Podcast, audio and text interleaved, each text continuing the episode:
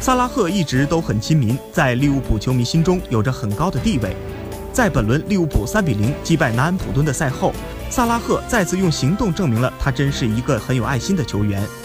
当时有一名小球迷向他索要球衣，萨拉赫并没有直接回更衣室，而是亲自将球衣递给了这个男孩。得到偶像球衣的一刹那，孩子泪流满面。